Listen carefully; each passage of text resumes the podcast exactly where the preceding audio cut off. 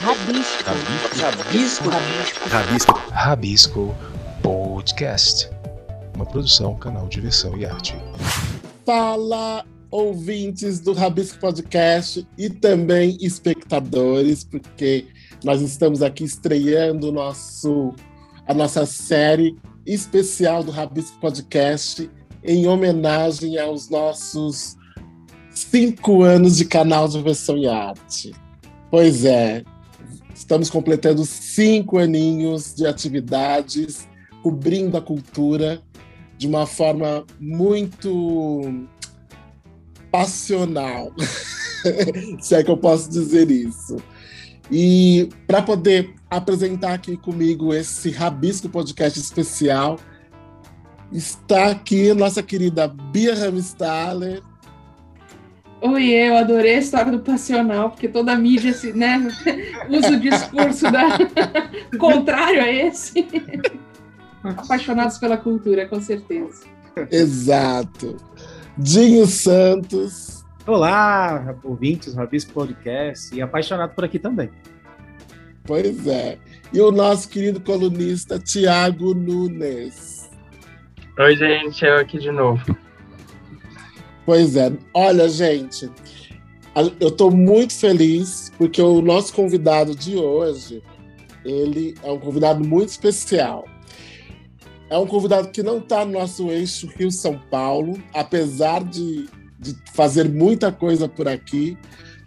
Ele é baiano, diretor teatral, cenógrafo, figurinista, cofundador do Bando de Teatro Olodum de Salvador.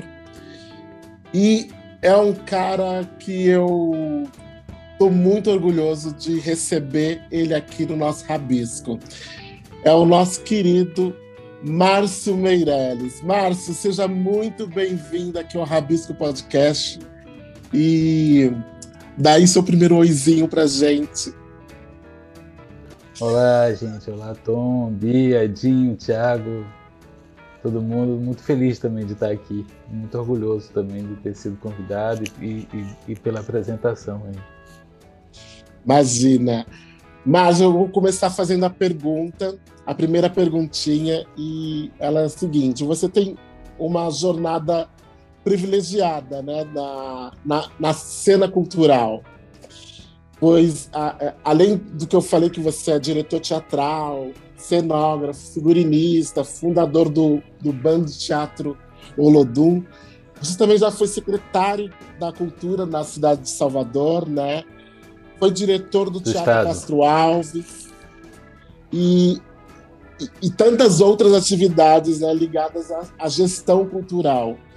Aí, minha pergunta é a seguinte: como que você vê a cena independente da cultura brasileira nesse contexto dos nossos dias atuais? Olha, é, é, todo mundo está se virando, né? Nós estamos vivendo um momento que a gente não pode parar. Né? É, a, a única coisa que a gente não pode fazer é parar. Então a gente tem que continuar é, de qualquer forma ou de alguma forma é, para continuar levando recados, continuar fazendo discursos, continuar levantando questões, continuar abrindo espaço para o pensamento, para a imaginação, para pensar, construir um outro, um outro mundo, uma outra sociedade.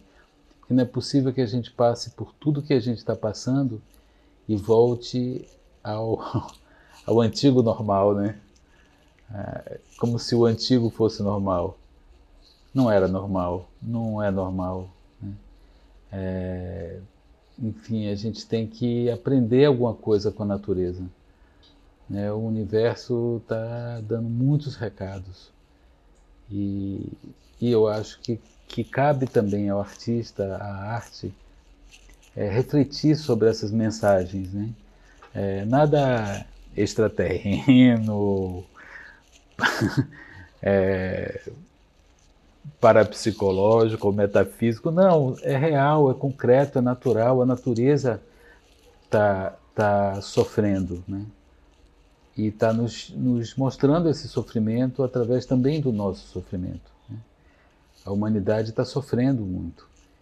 É, e está sofrendo fisicamente, com a saúde, biologicamente, e está sofrendo politicamente. O mundo está numa, numa, numa, onda virada de ódio, de, de exclusão, de injustiça, de violência, de direita, né?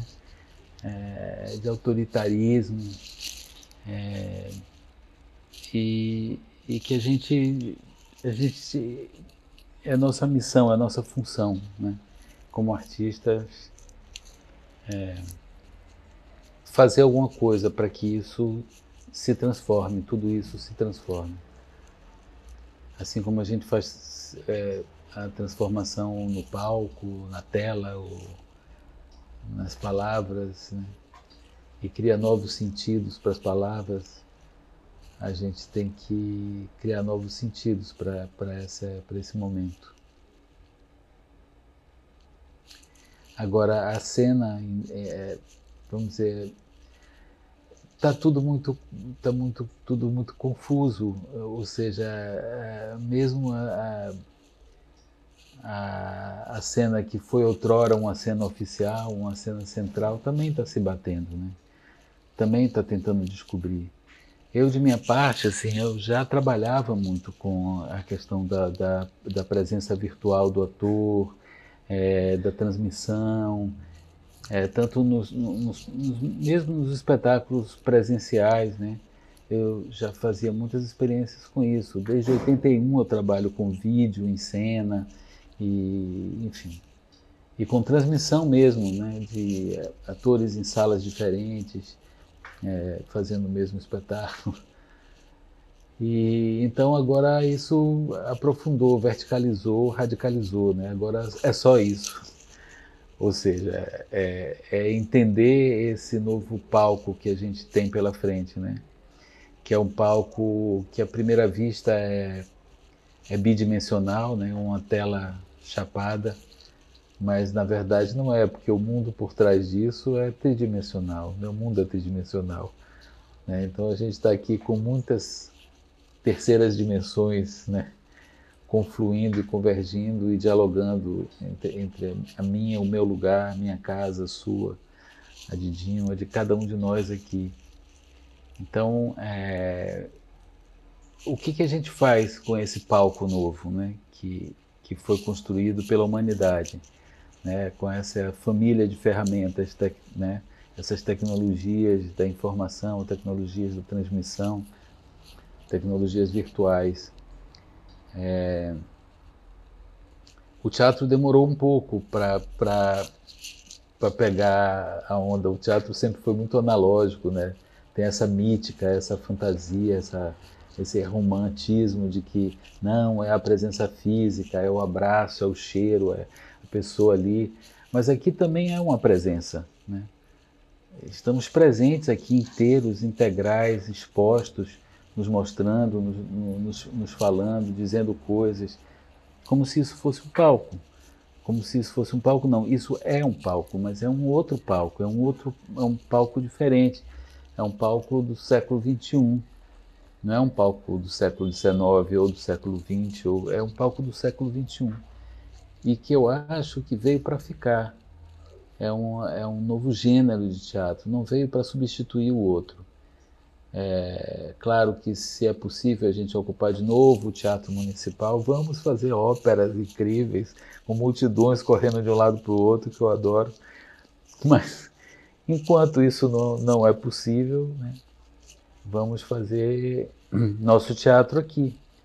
É, é, agora vou estrear agora domingo, né, a quinta, a quinta peça desde desde que começou essa loucura. É a quinta peça virtual, a quinta esse web teatro, porque agora o teatro, esse lugar de onde se vê, é, é uma rede né, no mundo e a gente ganhou isso. A ganhou uma, um, um, público que pode estar em qualquer lugar do mundo. A gente também pode ser público de um espetáculo que está em qualquer lugar do mundo. É assim como os atores e as atrizes, os músicos e todos nós podemos estar em, em cada cidade e, estar junto aqui nesse mesmo palco. Né? Essa é a maravilha dessa, desse sonho da humanidade, né? De, de estar presente em muitos lugares e de romper essa barreira da distância, do espaço, né? É, compartilhando o mesmo tempo. Esse tempo é real. Eu estou aqui, você está aí, a gente está se vendo, está se falando. É, mas o espaço é um outro espaço, né?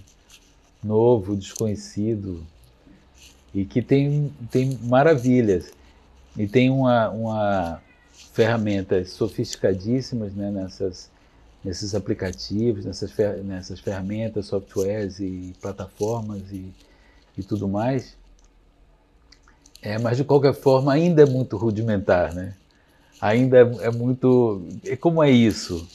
Né? Como é que a gente às vezes transpõe assim o que é um cenário aqui, né? Nesse, nesse, nessa cena virtual? o que é a luz, né? É, o ator próprio faz a sua luz, move sua luz, enquanto uma cena e outra já transforma ali.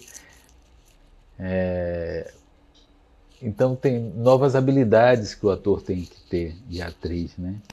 Inclusive é a questão da, da atuação mesmo, que é, é diferente, é um, é um, é um, é um é um acordo, assim, não é cinema, não é televisão, não é audiovisual.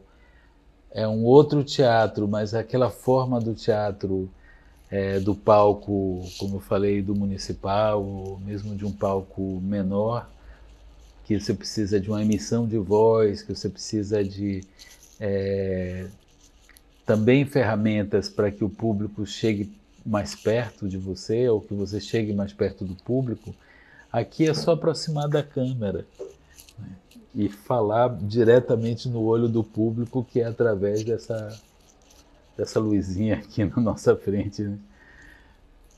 É, mas é, é, um, é um tempo novo e de muitas descobertas. É a descoberta também de uma nova humanidade. A gente fala, está falando para quem, com quem e de quem a gente está falando agora. De que humanidade é essa que a gente está falando? Há textos que são eternos, mas é preciso também textos contemporâneos, né? textos que falem desse momento precisamente. É... E isso precisa ser investigado, ser construído, levar em conta todas essas, é... ao mesmo tempo, limitações, dificuldades, ao mesmo tempo uma expansão quase infinita, né? A gente pode fazer tudo. Agora essa peça que vai estrear domingo é, trata do mar. Então o mar é o cenário, né? Tá lá as ondas batendo e, e os atores ali interagindo com o próprio mar, coisa que no palco seria muito difícil, né? Seria talvez uma projeção, uma tela, uma tela grande e etc e tal. E aqui é, é outro é outro jogo. E, e, é fascinante descobrir esses novos jogos possíveis. Né? Pegando a sua deixa, Márcio, achei linda a sua fala. E queria, fiquei pensando também que acho que uma das quebras que acontecem é, tem a ver com essa questão mesmo geográfica, né? Que a, a, o digital também quebra, né? Eu tinha pensado numa uma questão para te trazer, que eu até vou adaptar essa sua fala, pensando um pouquinho sobre é, qual que é a importância dessa quebra de eixo, né, na, na sua perspectiva, dessa quebra de eixo com relação com relação ao é, quebra de eixo no sentido eixo Rio São Paulo, né? Uhum. É, com relação a essa a esse cenário todo, porque é, a gente tem sempre uma, uma coisa de uma imposição daquilo que se produz dentro do eixo Rio-São Paulo, e principalmente olhando daqui, né, de, do eixo para o Brasil, é, a gente se acostuma a acessar o que produz aqui. Né? E, de repente, com esse, com esse cenário todo que você né, escreveu, com essa sensibilidade com relação a essa condição da pandemia e com tudo que vem mudando em relação a isso, a gente também, de alguma forma, quebrou esse eixo, porque a gente acessa com, com mais facilidade e com uma certa. É, se tornou norm, normal dentro desse, desse, dessa condição que a gente vive. É, qual a importância da gente falar dessa cultura é, fora do eixo, né? quebrando essa lógica do eixo também? Olha, essa, essa, essa, essa tentativa, né? essas muitas tentativas de, de estar fora do eixo, de é, se manter fora do eixo, mas ao mesmo tempo ter visibilidade, é, é, um, enfim, é uma coisa histórica. E nós temos historicamente também a construção desse, desse eixo, né? É, com a mídia, com personagens que entram em sua casa há muito tempo, né? Atores, atrizes, uma lógica, uma estética, uma poética da telenovela, do cinema, ou mesmo quando esses atores que são midiáticos, que têm um, né, uma projeção nacional por causa, da, por causa da televisão ou do cinema, vem ao teatro, vem à nossa cidade, né, no nosso teatro e se apresenta, tem essa dimensão. Evidentemente, é, o, o que acontece no Rio e São Paulo tem uma dimensão de profissionalismo, de, é, de recursos né, é, financeiros mesmo, é, maiores do que o que a gente tem. Então, é, a gente agora tem essa, tem essa hipótese. Mas ainda assim você tem uma peça de Bete Coelho. Uau, uma peça de Bete Coelho. Vamos, né? Congrega a gente, porque, enfim, primeiro ela é ótima, depois é, a gente conhece ela, a gente sabe que ela existe, e se a gente sabe que ela, que a gente existe, conhece, está é, fazendo um espetáculo online, muita gente vai ver. Né? Enquanto os atores, atrizes, grupos de fora do eixo é, precisam ainda conquistar essa notoriedade, né? conquistar essa, esse lugar, né? Na, no imaginário do, do, público nacional e internacional. É, mas, mas agora, agora é mais possível, né? Porque um grupo não precisa se deslocar de Manaus até São Paulo para ser visto, né? Pode continuar lá em Manaus, inclusive com atores fora de Manaus fazendo a mesma peça, é, e pode ser visto em qualquer lugar. Assim também como a gente é, pode pensar que é, o que a gente faz, por exemplo, aqui em Salvador, é, pode ser visto por todas as cidades, de todos os municípios da Bahia, ou, enfim, lugares mais remotos né, é, do Brasil e do planeta. Agora, é isso, tem, tem uma história, né? Tem uma história. O Brasil tem uma história, a cultura brasileira tem uma história que com, com o, o Ministério é, Gil e Juca, isso foi frontalmente é, desconstruído para o bem, inclusive, do mercado da cultura, né? É, mas houve muita resistência, principalmente no primeiro, no primeiro mandato, né? Depois isso foi, foi, foi se entendendo mas ao mesmo tempo o, o, a cultura fora do, do Rio São Paulo estava estava vibrante, estava pulsante. A gente tem um cinema brasileiro agora que, que, tem a cara do Brasil, né? Que é uma polifonia, é, que não é só mais um sotaque, né? Tem muitos sotaques, né? Muitas muitas colorações também, é, porque houve um investimento, né? Governamental na produção cinematográfica e do audiovisual brasileiro. E a sociedade respondeu a isso com, com políticas também, né? com micropolíticas é, estaduais ou, ou locais, ou de produtores específicos, artistas específicos. É, mas é isso, né? Foram, foram dois, dois mandatos onde isso foi construído é, foi construído o sistema de cultura, enfim, houve, houve um, um, um fortalecimento da, na musculatura é, da produção cultural nacional. As artes, é, às, às, vezes, Juca mesmo já, já fez o meia-culpa várias vezes, e eu, como ex-secretário, também faço. É, só, só uma correção, fui secretário do Estado da Bahia, mais complicado do que de Salvador. São 417 municípios, é um, um, um, território do tamanho da França.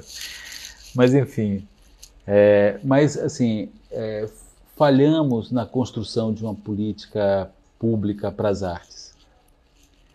É, muito, muito por conta de que era preciso, talvez, primeiro fazer um, levantar essa musculatura da cultura de uma maneira geral, é, mas também porque talvez nós artistas, nós produtores culturais, é, não, não tenhamos entendido exatamente o momento do salto. Né?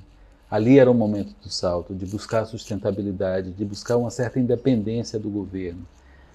Né? É, de verbas públicas, de editais ou de fundos, né, ou, ou de leis de incentivo. Não que isso não deva ter, isso tem que ter, o Estado tem que estar presente. Porque o Estado está presente em tudo. Na agricultura não existiria agricultura se o Estado não tivesse presente, fomentando, financiando de várias formas. Não existiria a indústria automobilística, não existiria comércio, turismo, nada disso. Né? O Estado tem que estar em tudo, na educação e tudo mais, mas principalmente na produção, na, na elaboração do produto e na distribuição do produto. Né? Então é uma coisa que, assim, é, às vezes eu tenho uns choques com meus colegas por causa disso, quando você fala, não, é um produto, não, como é um produto, é uma obra de arte, como se a obra de arte não fosse um produto, né? A gente fala, ah, é a minha produção, a produção gera o quê? Produto. Então, é, e um produto tem leis de mercado, tem uma série de coisas, a gente movimenta a economia. E é importante entender isso, e é importante a troca. E aí a gente se esbarra, ao mesmo tempo, um Estado que fomenta, esse Estado puxa o tapete quando quase que obriga a gente a oferecer os produtos de graça. É preciso que a gente também é, de alguma forma, pressione por políticas, não só recursos. Né?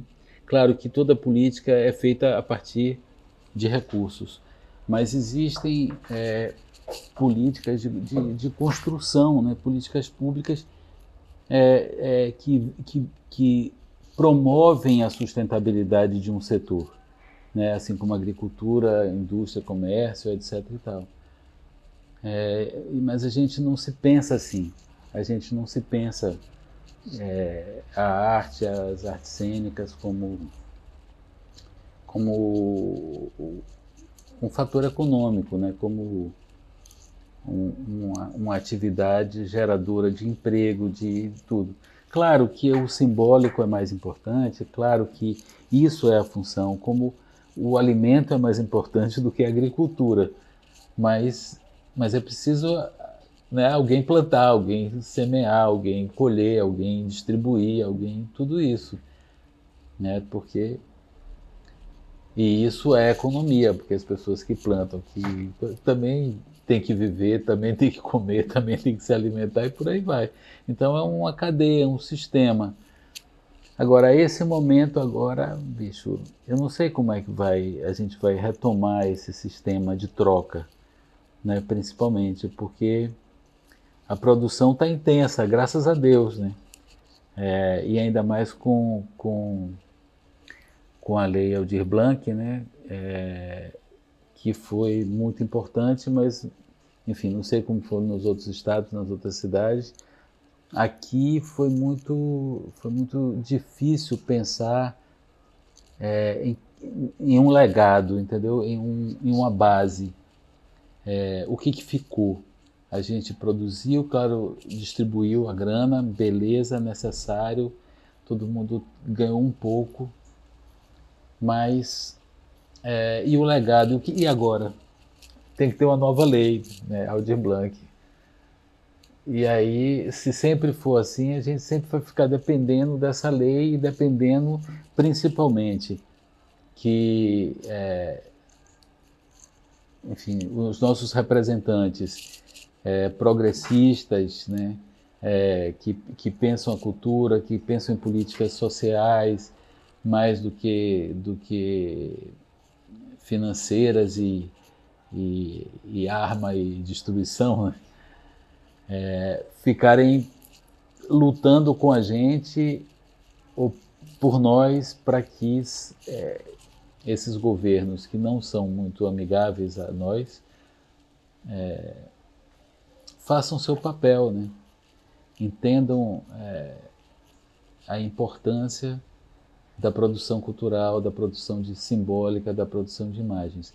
O, mas o fato é que a produção simbólica, a gente está lutando com outras produções simbólicas, que são a, a, a, que é a religiosa, né?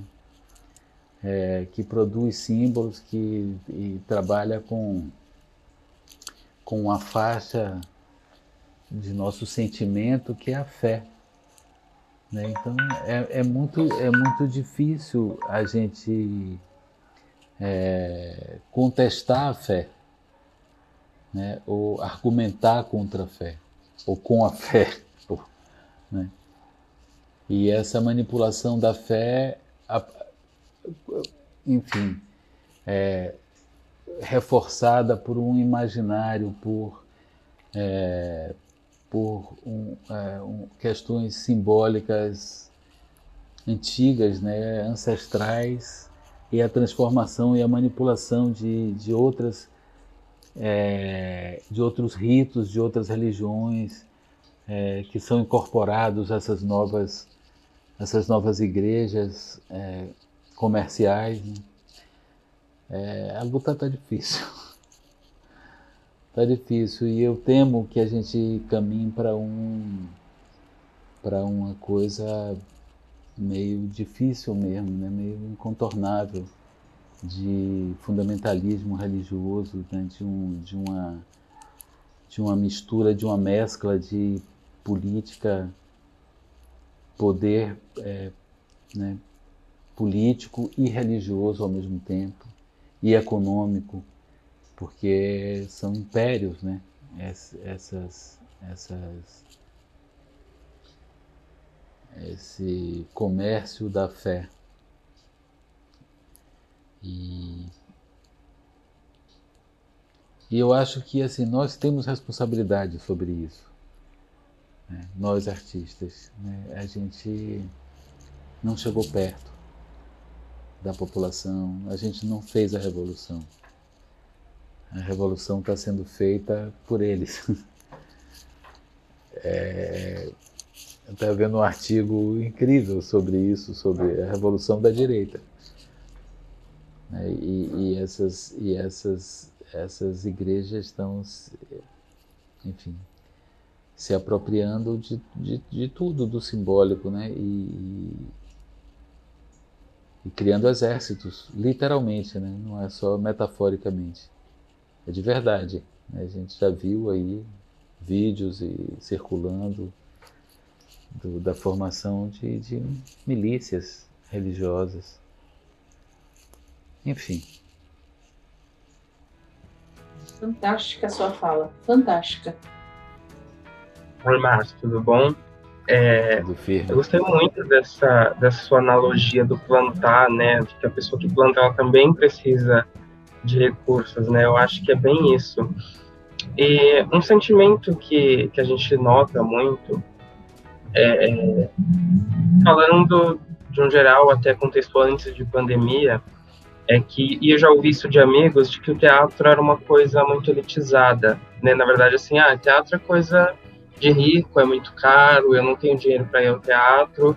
E a gente tem muitas peças de pequenos produtores e pequenas companhias de teatro que são entrada franca ou entrada social, ou você contribui com, com o que você pode, né, assim, desse nosso papel de comunicação mesmo, né, de, de trabalhar essa questão, como que a gente poderia levar para as pessoas que não, que o teatro não é não é não é distante da gente, né? Não é aquele aquela aquele, aquela cultura para ricos. Ela, o teatro é uma cultura nossa, popular e que vem talvez tenha sido a primeira forma, né, de de dramaturgia lá atrás, né, vindo dos romances e tudo mais, assim, né?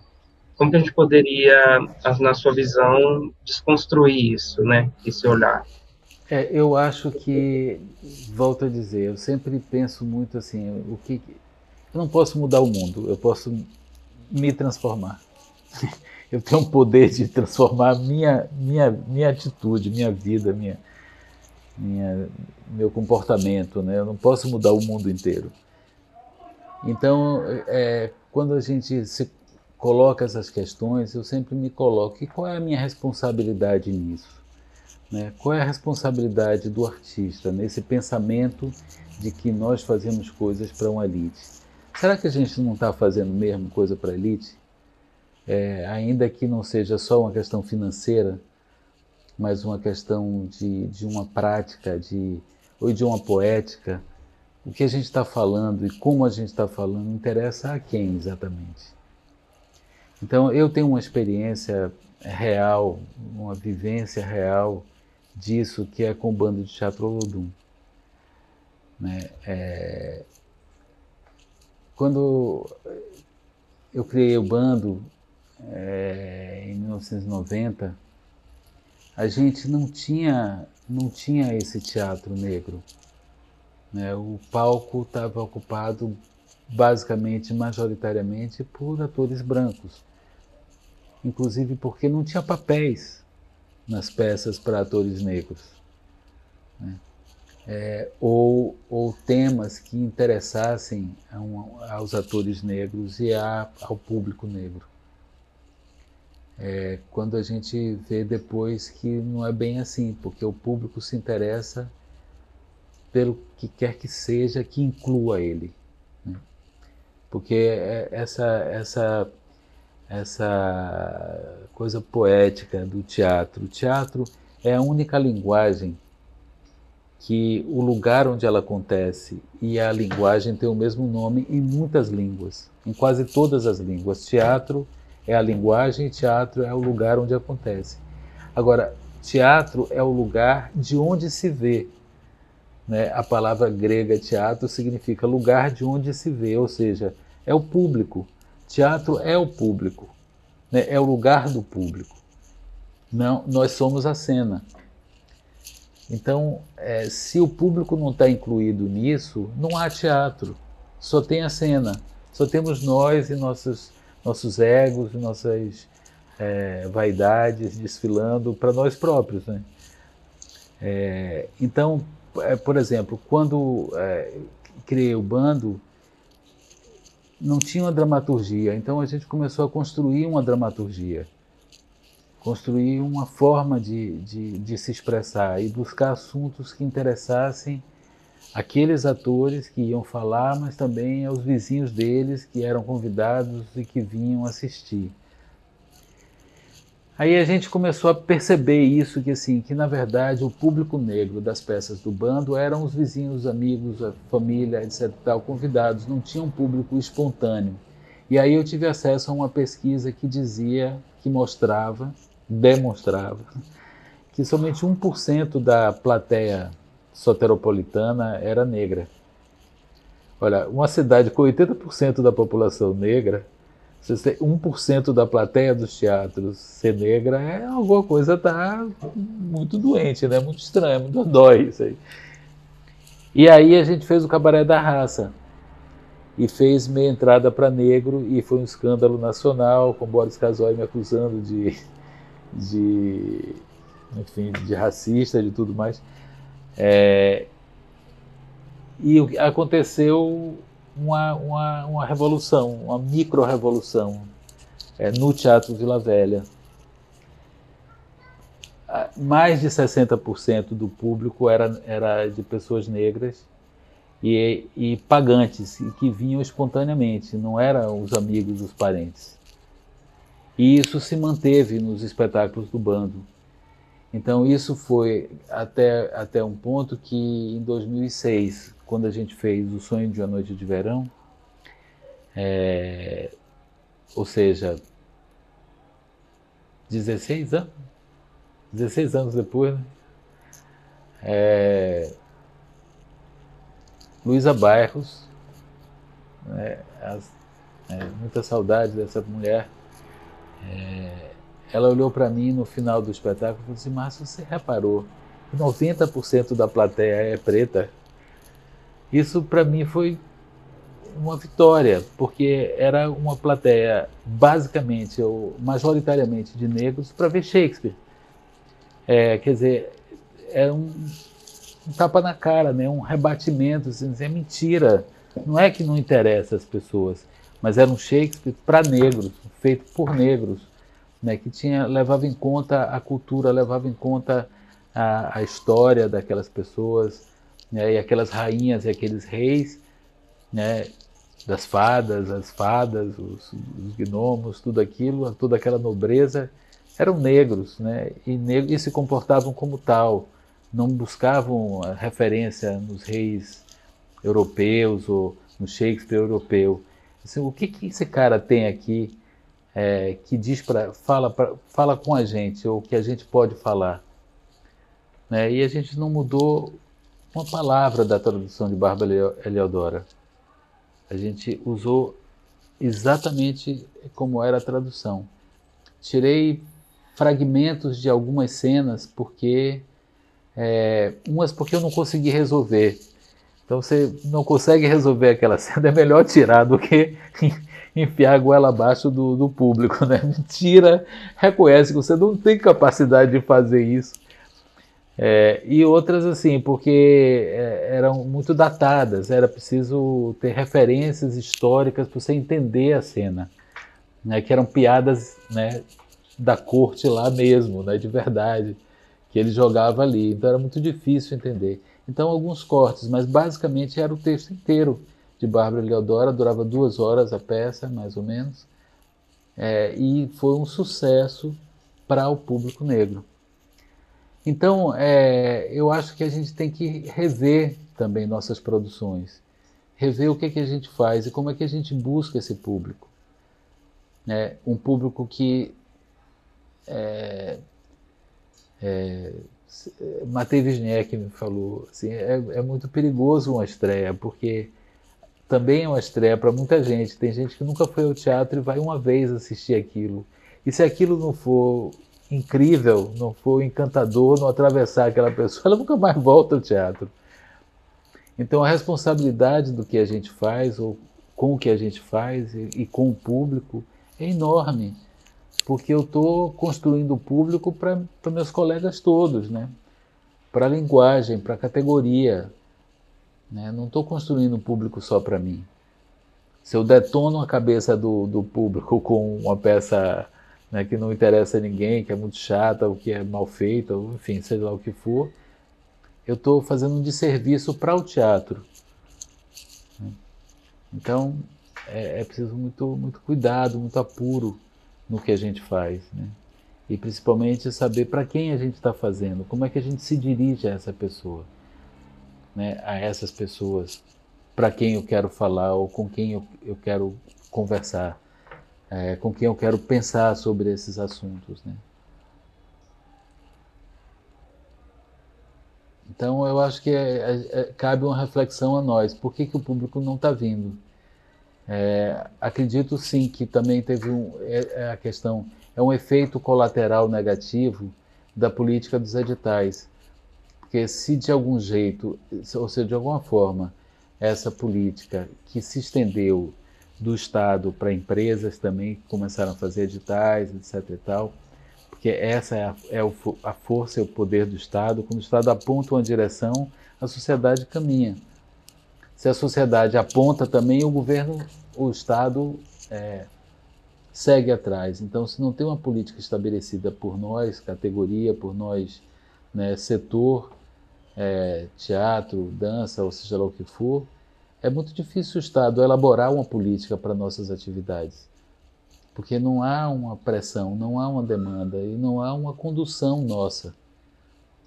Né? Então acaba sendo uma coisa estatal. E os editais foram foi um benefício enorme quando começou, é, porque distribuiu bem, né?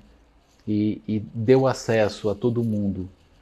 É, claro que nem todo mundo ia ganhar, porque o edital é uma política excludente, não é uma política includente. Né? É, você tem ali um edital, entram 200 pessoas proponentes, 10, 20 vão ganhar. Então, é, um percentual muito grande fica de fora dos editais. Mas, enfim, isso já é também um efeito colateral. No princípio, não eram tantos é, projetos que ficavam de fora, é, porque a inscrição eram, eram menos projetos. É, e as políticas públicas, todas elas têm prazo de validade. Tem que ser repensada e refeita e tendo, é, atualizando, levantando dados, né, acompanhando é, como é que ela está acontecendo, o que está acontecendo a partir de, dessa política. Né? Mas é, o outro efeito colateral foi esse, é que o, o acabou assim, ah, você tem que fazer oito espetáculos, você faz oito espetáculos, acabou. Né? Você já está tudo pago, seu cachê já está garantido, você faz oito, faz outro edital, faz outro projeto para ganhar outro edital, para ganhar mais uma grana e né, matar seu cachê ali e tal. Quando, assim, minha geração para trás, é, a gente dependia do público, né? A gente ficava meses em cartaz, ou uma semana, não deu certo o espetáculo, tira logo porque vai ser prejuízo. Ou então a gente ficava ali, né? Ganhou aqui, ganhou ali, refaz, pensa, repensa.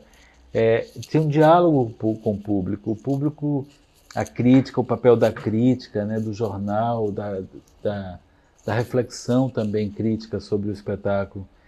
É, e como o teatro é, um, é uma arte viva, você pode reformular. Né? Você pode repensar. Pô, deu errado mesmo isso aqui, eu posso refazer. É, senta, vamos lá, junta todo mundo e sai mais uma vez, corta isso, bota aquilo, tira aqui, bota acolá. E, e né, você pode rever o, o, o projeto e, e refazer. É, mas, mas com essa, essa coisa dos editais, isso meio murchou. Né? Então a gente acabou fazendo mais para ganhar o edital ou para o patrocinador do que para o público. Ora, o público é um amante ciumentíssimo. Está fazendo para mim, eu vou. Está fazendo para o produtor, para o empresário, para o Estado, para o edital, eles que vão assistir, eu não vou. É. Então a gente tem que conquistar o público, seduzir o público com o que a gente faz. Não, não que não quero dizer aqui que a gente vai fazer só o esperado, né? Aquela coisa não arriscar, não, né, não inventar coisas novas, não provocar, não criar peças polêmicas que, que vai gerar um atrito também com o público, que é isso que faz a coisa avançar, né? evoluir, se desenvolver. Eu estava numa, numa discussão no Itaú Cultural, alguém levantou essa, essa coisa do, do desenvolver, né? É, e alguém, alguém que teria falado, não, eu não quero esse negócio de desenvolver, eu quero me envolver, eu quero me envolver cada vez mais nas coisas. Aí eu fiquei pensando que envolver é um, é um verbo é, complicado, porque ao mesmo tempo é isso, você se envolve numa coisa, ou seja, você se entrega àquela coisa, vai fundo, né, mergulha naquela coisa, mas por outro lado também você se envolve, né, você se é, se cobre né, se, e, e, corre o risco de se distanciar. Fica tão envolvido que você não consegue mais. Você cria um, um, é, um invólucro né, para você ficar envolvido nesse invólucro. Ao contrário, quando você se desenvolve, né, você desenvolver, né, você sair desse envolvimento e abrir para o mundo né, também. Né, esse sentido do desenvolver.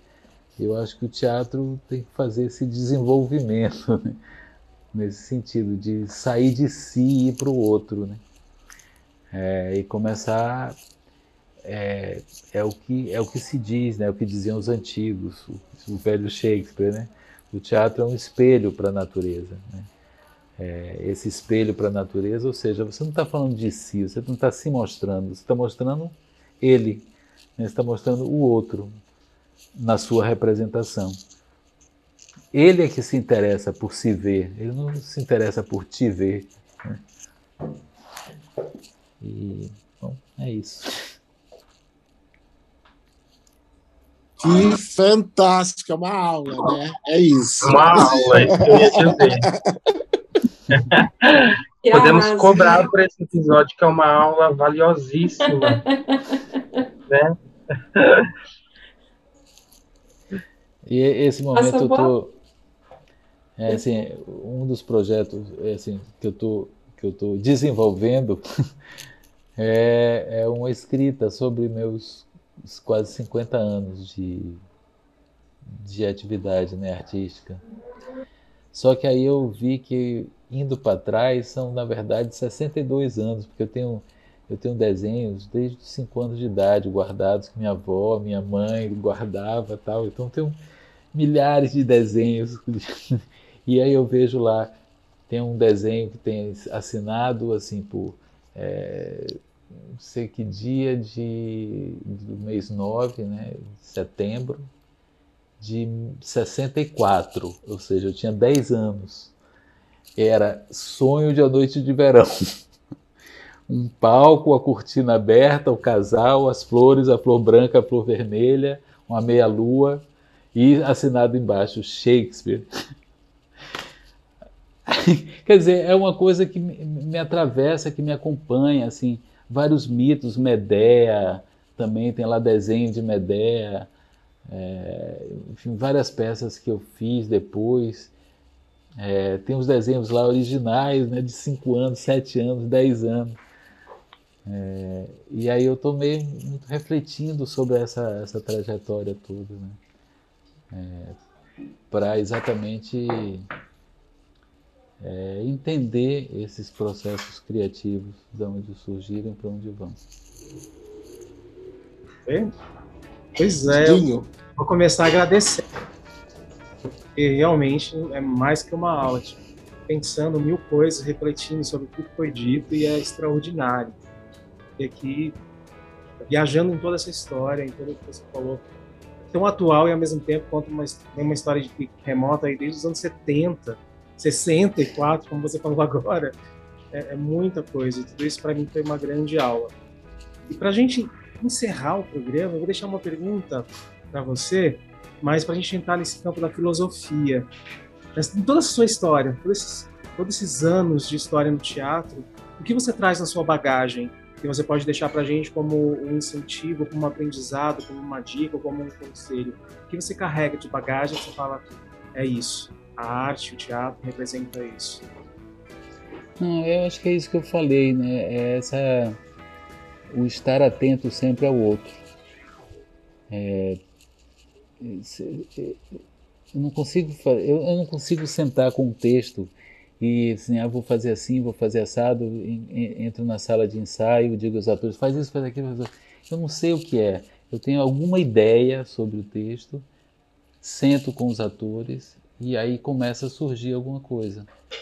Porque depende de cada ator, né?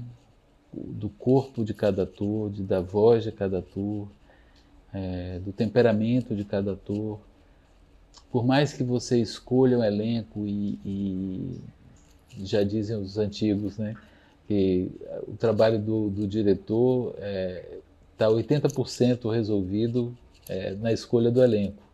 É, se ele escolhe o elenco certo, já foi, né? É, e, e, realmente, é, é, mas às vezes você não, não, consegue, não pode, não tem o elenco.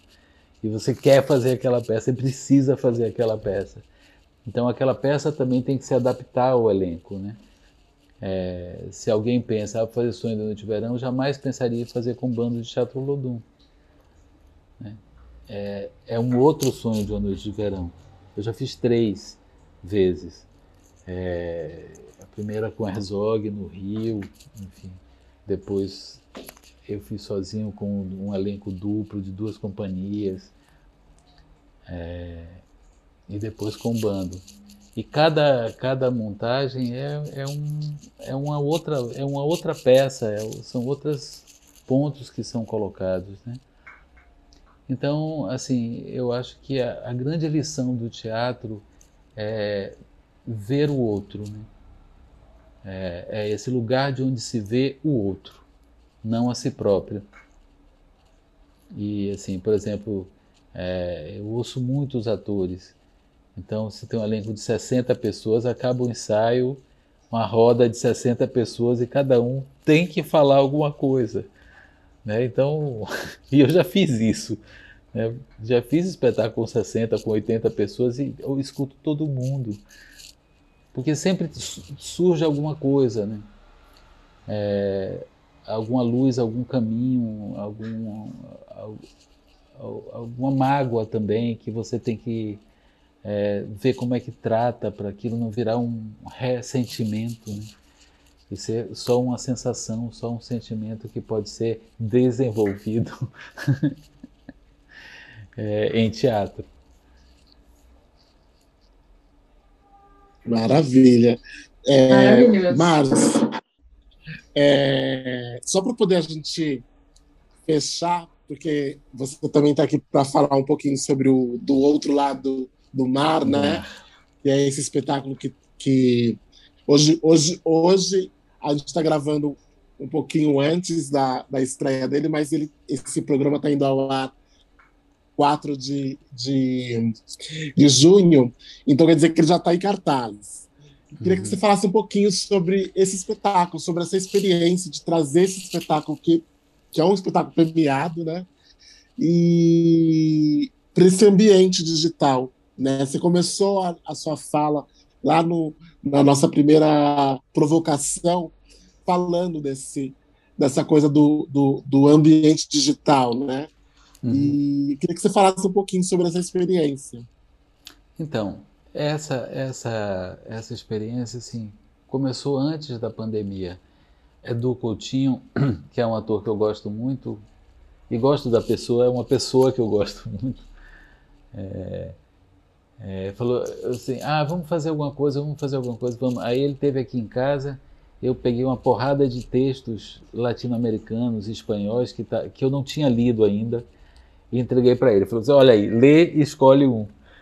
Aí ele, enfim, passou aí, caiu a pandemia. Ele estava com os livros todos na mão. Aí um belo dia ele me ligou assim: olha, achei o texto que a gente pode fazer. Aí mandou o texto, eu adorei. É, é lindo e é, é, um e assim e, e, engraçado que é uma ponte, é, é, é quase um crossover com o embarque imediato que eu fiz com Pitanga, né? O texto de Alder, Anunciação, que eu fiz com a família Pitanga, Antônio, Rocco e Camila. E que é uma questão sobre a identidade. Só que lá era a, a perda da identidade, né? E a, e, e a recuperação ou a reflexão sobre, sobre essa questão. Cá é, é sobre a identidade também, é, também são dois personagens, mas é sobre ter uma identidade, né? Eles não têm identidade, eles não sabem quem eles são mesmo. E, e eles têm que descobrir isso. E um e aí acaba sendo esse jogo do teatro. É um que, que dá ao outro a identidade. Porque a nossa, na verdade, a nossa identidade é construída de fora para dentro. É o outro, é o olhar do outro que me forma, que me faz. Né? Não sou eu sozinho que, que, que me identifico, né? É, então é, é, é, lindo o texto, é assim, e, e, é engraçado porque é, o personagem masculino é um, é um homem e uma mulher, o, o, o, e é uma autora, né? é, é um texto feminino. E aí é muito lindo como ela escreve o homem, né? como é que ela escreve o texto masculino, é essa busca da identidade que depende da mulher, né? da mãe, da sereia, que é esse outro personagem. Né? É, então a, a, gente sempre no ensaio pensava assim, olha, essa, essa fala é dela, não é do cara, né? Não é um homem que escreveu, não foi um homem que escreveu isso, foi uma mulher. Então a gente tinha que fazer essa essa curva. Né? e do ponto de vista feminino para poder fazer o personagem masculino. É, e assim, o texto é muito lindo, a gente entrou em contato com ela, estamos amiguinhos, assim, toda hora a gente se fala. É, ela com o elenco, ela está muito feliz com a montagem. Agora, é, é, a, quinta, é a quinta montagem né, que eu faço ne, nesse processo. E cada uma é, teve uma investigação específica. Então, a primeira, que foi fragmento de um teatro decomposto, era todo ele na plataforma Zoom, é, com as ferramentas que a plataforma Zoom é, fornece. A outra já tinha uma coisa de, de ilusão, porque era um texto realista dos anos 70, meio inspirado no, no, no cordel. Não é exatamente um teatro de cordel, mas todo o universo do cordel, do sertão, da, da coisa e também dos anos 70 é um texto político que foi proibido é, o, autor quando era vivo nunca ele conseguiu montar esse texto. Ele tentou quatro vezes e não conseguiu. Sempre foi bloqueado. E aí a gente usava essa coisa da ilusão né? Do, do chroma key. Então tinham cenários que eram coisas meio gráficas mas a gente criava a ilusão de que os atores estavam no mesmo lugar. Quando a gente falava depois, conversava com o público, dizia que aquilo era ao vivo e cada um estava em sua casa, era um choque. Como assim? Como é que vocês fazem e tal? E realmente era, era mágico, né? Como, como eles olhavam, se falavam, é, saíam pela porta, entravam pela porta, mas a porta não existia, a porta era um desenho, era um gráfico. É, e o, o outro foi o, um, monólogo que eu, que eu faço, que é as Palavras de Jó, que também era, era, era no Zoom também, mas era com, como era, é um monólogo, era só eu e vídeo e som, né, e o músico fazia ao vivo a, a música. É, o, o, o Pablo, né, os três Pablos guerreiros contra o dragão da maldade, que era era sobre Picasso, Neruda e Casals, mas também era basicamente sobre o papel do artista, né, na luta contra o fascismo, tal, que os três, é, com a arte deles, lutaram. É, também tinha muito, tinha, tinha, era um era um doc quase, tinha muito tinha muito filme, né, fragmentos de filmes documentários sobre sobre a Guerra Civil espanhola, sobre enfim, todo aquele processo da, das repúblicas espanholas. É, a gente fez um agora de Glauber para o Itaú, que também era, era muito em cima de cinema, muito em cima, mas os atores não. E tinha esse jogo de, da, da, da atuação, né, da interpretação, como é que o ator atua, como é que fala Glauber, que é Glauber. E agora esse, esse é o mar, é, o, é, o, é, o, é um personagem também. Então o mar às vezes está revolto, às vezes está calmo, às vezes é pôr do sol, às vezes é não sei o quê. Não tem nenhuma lógica realista de, de, de continuidade, vamos dizer assim. Eu estou aqui, o mar está atrás de mim, revolto, aí daqui a pouco vai para o outro, está um mar tranquilo, porque é um outro momento, enfim. É, vocês vão ver. todo domingo até o dia 20, eu acho, de junho. Tá no, no, no novo Vila Virtual no, no YouTube, né? no canal do Vila. É muito bonito. E, e André Lia também é uma atriz incrível. Então são dois bons atores ali jogando, né? Um, é um jogo legal. Maravilha. Márcio, a gente só, só tem aqui agradecimentos. pela sua linda participação aqui no Rabis Podcast. E sucesso aí para esse espetáculo do outro lado do mar, né?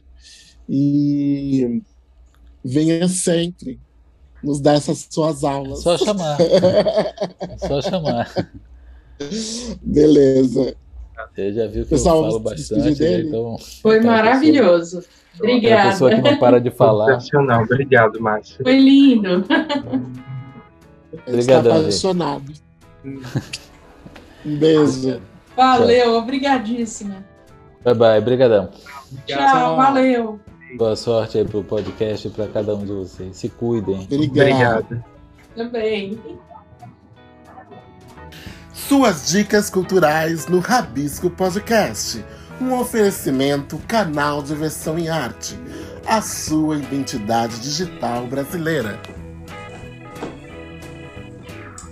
Olá, Rabisco Podcast do canal Diversão e Arte. Meu nome é Jaô de Mello e eu tô aqui para convidar vocês e a todos que estão ouvindo para assistirem a nossa videopeça Medo como Fronteira Diálogos Artísticos com Refugiados. Esse foi um processo muito intenso de trocas durante esse contexto pandêmico que a gente está vivendo entre artistas brasileiros e refugiados que vivem aqui em São Paulo. A gente traçou diferentes paralelos entre Togo, Venezuela, Haiti e Brasil sempre buscando relatos, histórias, músicas, enfim, vários materiais diversos. A nossa estreia é dia 10, com apresentações no dia 11 e 12, sempre às 8 horas, totalmente gratuito. Basta pegar o seu ingresso na página da Romã Atômica, nossa produtora. Vejo vocês lá. Você ouviu o Rabisco Podcast do canal Diversão e Arte. Nosso programa vai ao ar às sextas-feiras e você o encontra nas principais plataformas de áudio streaming e podcast, como a Anchor, Spotify, Deezer, Google Podcast, Apple Podcast e muitos outros. Você encontra todo o nosso conteúdo com os programas, artigos, notícias, críticas, crônicas e tudo mais do universo da arte e cultura no nosso portal canaldiversãoemarte.com.br. Inclusive lá você encontra todos os caminhos para nos achar nas redes sociais. O Rabisco Podcast tem apresentação e roteiro de Tom Miranda, Bia Ramestaler e Dinho Santos. Edição Fred Cunha. Colaboradores Thaís Brito e Vitor Luz. Coprodução Produtora WB. Produção e realização, Canal de Versão em Arte. Canal de Versão em Arte. Arte e cultura em multiplataformas. Você é interessado em cultura, arte, diversão? Ouça o podcast Rabisco, do canal Diversão e Arte.